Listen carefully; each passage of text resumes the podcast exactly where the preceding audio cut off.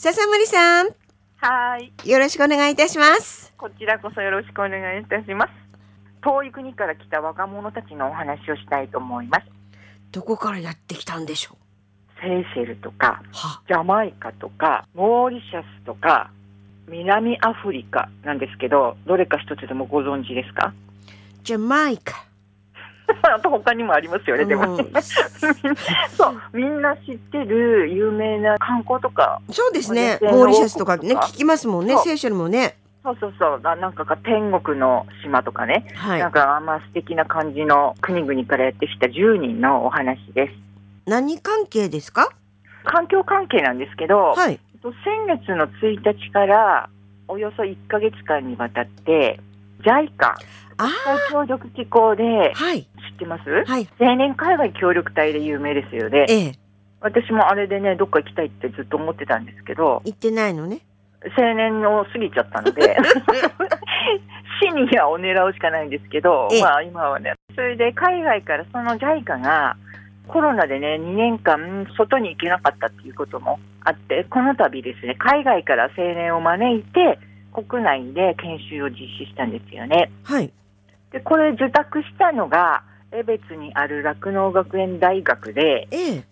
でその研修内容の柱は環境管理、で特に。に海洋ゴミ対策で、ええ北海道の行政とか民間企業とか、うんうん市民活動の取り組みや活動自体についての講義や実習を、まあ、各地で行ったわけです。はい。セーシェルやジャマイカなどの10人がやってきて、ええ。みんなね、30歳前後くらいで、ええ。で、自分の国では環境問題の研究や管理などを担っていく若者たちばかりで、はい。事前にね、プリントでどの国からこういう仕事をしている人が来るっていう、そういう一覧を見ていて、ええなんかこう気難しそうな、まあ大丈夫かな、ちゃんと話、私できるかなとかって思ってたんですけど、ええ。でただその陽気でね、屈託がなくて、で、一生懸命話に耳を傾けてメモを取ったりね、質問したりしてくれて、ええ。まあ良い意味で意外というか、まあとにかくみんな屈託の意味ですよね。可愛くて仕方がなかったですよ。で、その彼らにちゃんと講義したんですね？そうなんです私も一応ね、酪農大の受託っていうことで、ええ。あ同学校の末席に席を置いているので、はい私もね。はい。なので、西ぶりにした初日に、海の生き物と人間活動についての講義をしたんですよね。はい。もちろん通訳付きで。ああ、そうなの。はい。細かい専門用語とかやり取りとかより正しく伝えてもらうのに私の型破りな英語ではダメなんですよね。できちんと通訳さんについてもらって登別のマリンパークニクスでええ。施設の見学や館長からのレクチャーも合わせて講義を。で5時間ほどを過ごしたんですよね。具体的にどんな内容だったんですか？まあ、せっかくね、北海道に来ていただいたので、ええ。まあ、私ということもあって、まずは北海道のクジライルカの生態とか種とか、うんうんそれから来遊条件とかも目的などを紹介したんですよね、ええ前段として。ええ。で、その鯨類が直面する海ゴミ問題とか、うんうんあと温暖化による環境変化や海中騒音とか、はい人間活動による被害状況もお話をして、ええ。あと研修の柱が海洋ゴミ問題だったので、ええ。ゴミが巻きついたイルカですとか、はい。あとそれから知床の海岸でね、ゴミを漁っているヒグマええ。の写真なんかも交えてお話をさせてもらって、ええ。こういった状況を現状を踏まえて、最後は情報やデータを実際の法活動に落とし込む上で、うんうん SDGs とか、他はい。団体や組織との連携が重要であるということについて話したんですよね。ええ。その翌日には、今度は室蘭に移って、ええ。彼らは室蘭で、なり砂を守る会っていうビーチクリーニングうんをしてくれているはい団体があって、でね、彼らは20年以上にわたって、伊丹木浜っていうところ、なり砂がある場所で、はいなり砂ってゴミがあったり汚れたりするとならなくなるのえで、え。ええでそれを守るためにビーチクリーニングしし続けたんです。ええ。それはね、今の時世の、まあ、状況とマッチして、今はそのなり砂だけではなくて砂浜の清潔を保つとか、うん。でそれからゴミ問題について、まあ、考える契機とするっていった、まあ、そういうことを活動もされていてええ。でそこに皆さん次の日は行って、ええ。それに参加をしてええ。実際のゴミ状況を目にしたらしいんですよね。うんうん。うん、なんかそんな感じで蘭越ですか？に行ったり、洞爺湖にも出向いたりえ。北海道各地を回ったんですけど、ええその研修生が各地で経験したのはそれぞれ別のジャンルの活動や講義だったり、まあ、いろいろだったんですけどそれらが相互に連続性があってより広く深い理解をもたらすっていう意味では、まあ、すごく良かったんじゃないかなというふうに考えていて。ええで、プログラムを組んだのは、酪農学園大学の私の友人の教授だったんですけど、ええ。まあ、その尽力にすごい感謝をしているところですね。結構後半にいろんなジャンルでうん。勉強したってことですよね。うん、そうですね、まあ、海の問題ってね、やっぱり一つではないので、まあそうですよね。ところでその研修生たちなんですけど、い、クジラとかイルカとかについて知ってました？それがね、彼らがやってきた国とかね、まあ、地域って、大きなクジラからちっちゃいイルカまでね、いろんな種類がね、いるんですよね。ええ。まあ、アフリカなので、陸の動物ではね、皆さん、野生の王国だと思,、まあ思って、ね。普通にたくさん多様性があると思ってるんですけどう。、え。実は海も同じえで、え彼らが住んでいる地域、どこの地域にも、マッコウクジラとかイルカとか、いろいろいるはずなんです。ええ。でところが、見たことある人、野生でって聞いたら、たった3人、10人のうちたった3人しかいなかったんですよえね。でしかもね、海外でとか、うんうん。イルカだけなんていう答えで、ええ。ちょっと驚いたんですけど、うんうん。そういう鯨類のウォッチングは、の彼らの地域では教育でも観光でもさほど活用されていなくて、ええで彼ら自身の鯨類見たことがないっていう人がほとんどっていうのが、まあ、現状だったみたいなんですよね。なんかどこかで聞いたような ねそうなんです。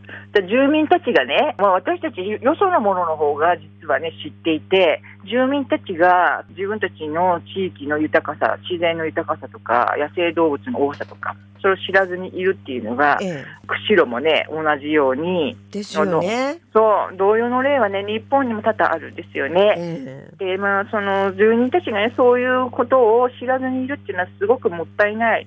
で、同時に怖いことだなと思うんですけどね。えこれねもったいないっていうのはすごいわかるんですけど、うん。怖いっていうのはどういった意味ですか？そうですね。まずもったいないっていう方でさ、野生動物をね、観光資源にして、ええ。大切に利用して地域の活性に役立てるっていう考え方がね、えエコツアーがもう成立しているタスマニアとかオーストラリアとかね、ガラパゴスとか、まあ、そういうところで、現実にね、その観念、野生動物を自分たちの生活の中で生かして共生していく、成立していく国がある中で、ええ。まあ、もったいないなっていうことですけど、えまあ、せっかくね、素晴らしい観光資源をね、環境教育に生かさないっていうことは、ね。まあ、非常にね、残念ですえよね。で、また、そういった生き物が身近にいると気づくと、自然との接し方とか利用の仕方もそれに応じて変わらざるを得ないはずなんですが、ああはいはい。全く知らずにいることで、ええ。あるいは、あそうなの？とそう興味を持つに至らないっていうことで、それらに対する配慮や管理を書くうん。うん。ひいては動物の生存を脅かすことに直結していくので、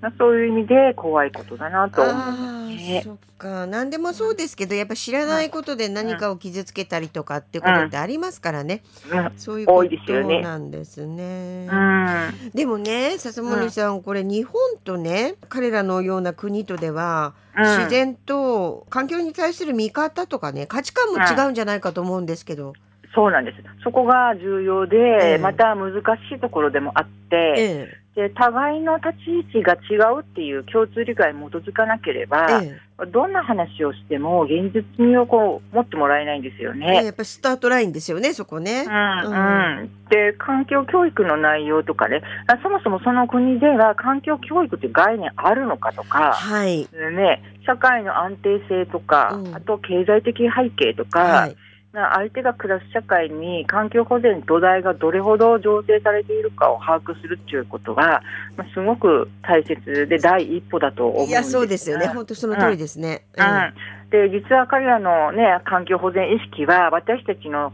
それよりもよほど上かもしれないし、ええ、あるいは同じくらいかもしれないし、え、私たちの方が少し先進的かもしれないし、さらにはね、国のレベルイコール個人のレベルでもないですよ、ね、そりゃそうですね、確かに。うん。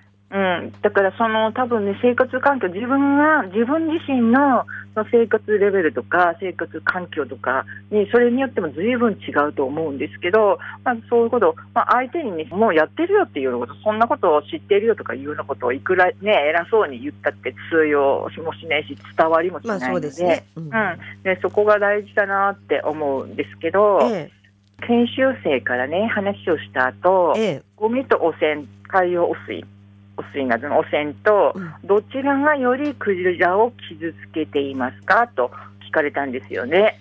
もう一緒よね。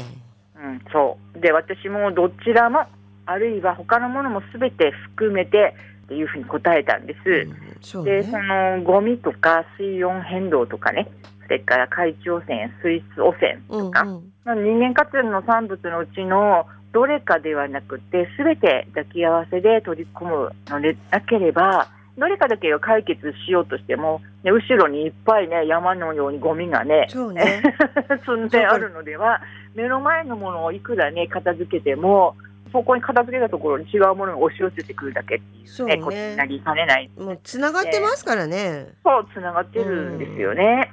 で、まあ、私にとってのクジラのように魚やね海鳥などの専門家もやっぱりそれぞれの立場で自分の興味や専門を入り口にして問題を明らかにしたり訴えていくことができれば聞き手だけでなくって話し手のどちらにとっても視野に広がりを持たせられてイメージしやすく、より現実的になって説得力も増すんじゃないかなというふうに思うんですよ。はい、ね、どんなにみそげせないね。大変な問題もやっぱりイメージできないと深刻さも切迫性も共感も呼べないもんだと思うのでそこは強く感じた経験になりました。本当にその通りだと思います。お互いのやっぱりそのベースの部分を知らないで話すと、うん。うん、まあ誤解のもとにもなるでしょうしね、うん、そうそう。ですそれも怖いですね、誤解っていうのもね、怖いですしね。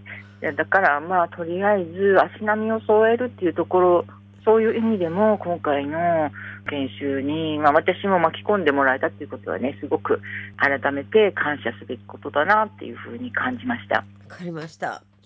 笹森さん今日もありがとうございました。どういたしまして、これからもよろしくお願いいたします。こちらこそです。はい。